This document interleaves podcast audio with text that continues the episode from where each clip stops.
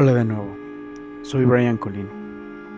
En esta ocasión hablaremos sobre el artículo de revisión del panorama epidemiológico de México, principales causas de morbilidad y mortalidad, escrito por Guadalupe Soto Estrada, Laura Moreno Altamirano y Daniel Paúa Díaz. México. México siempre se ha caracterizado por ser un país megadiverso y la transición epidemiológica de sus enfermedades no se queda atrás.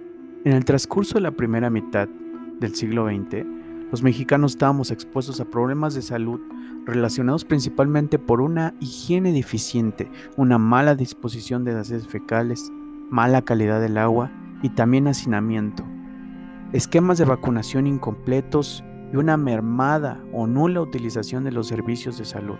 Y así podríamos mencionar más y más. Con el paso del tiempo llegó el desarrollo, llegó la urbanización, generando así una transición de riesgos, y ahora tenemos un estilo de vida totalmente diferente.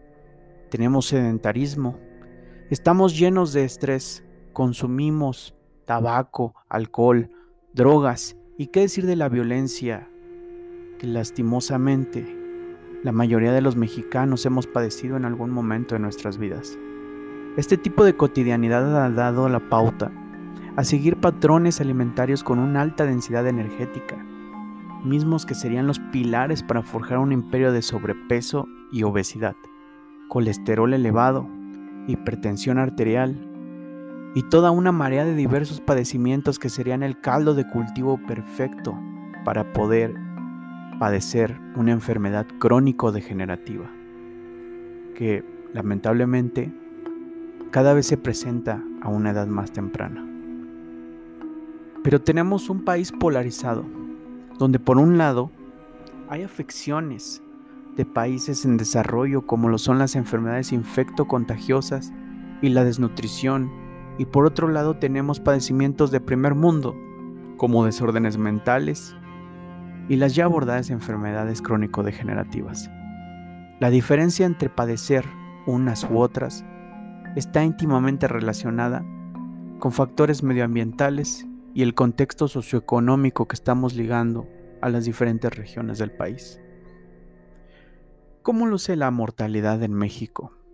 Bueno, de 1922 a 1950, las principales causas de mortalidad en nuestro país eran enfermedades contagiosas, tales como neumonía, diarreas, viruela, tosferina, paludismo e incluso, e incluso envenenamientos pero para 1970 comenzarían a emerger ciertas enfermedades del corazón y un tipo de enfermedades muy particulares como son los tumores malignos, los cuales se mantendrían a la alza hasta 1990, año donde entraría al juego la diabetes mellitus, la primera enfermedad crónico-degenerativa que ocuparía el primer lugar, cuyos indicadores subirían como espuma para el año 2000 colocándose en la cima como la principal causa de mortalidad en México hasta el año 2012, seguido de isquemias,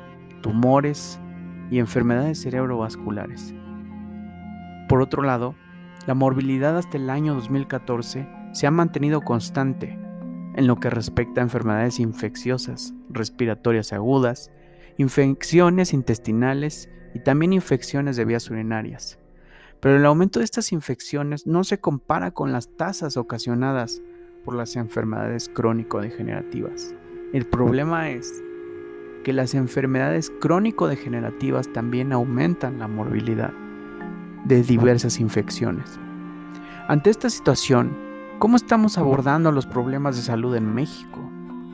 Si bien el número de médicos y enfermeras ha aumentado en los últimos años, la Organización para la Cooperación y el Desarrollo Económico, en su documento denominado Health Statistics 2014, señala que la oferta de trabajo para el personal de salud ha aumentado en los últimos años. Sí, pero aún así no es lo suficientemente alta para la gran demanda que tiene una población pobre, enferma y que envejece cada vez más, atormentada por la violencia que se genera en el país. El problema con las enfermedades crónico-degenerativas radica en que éstas aumentan la demanda del personal de salud y la demanda de recursos económicos para solventar los gastos que estas enfermedades arrastran a su paso. Llegará un punto donde esto será imposible de lograrse.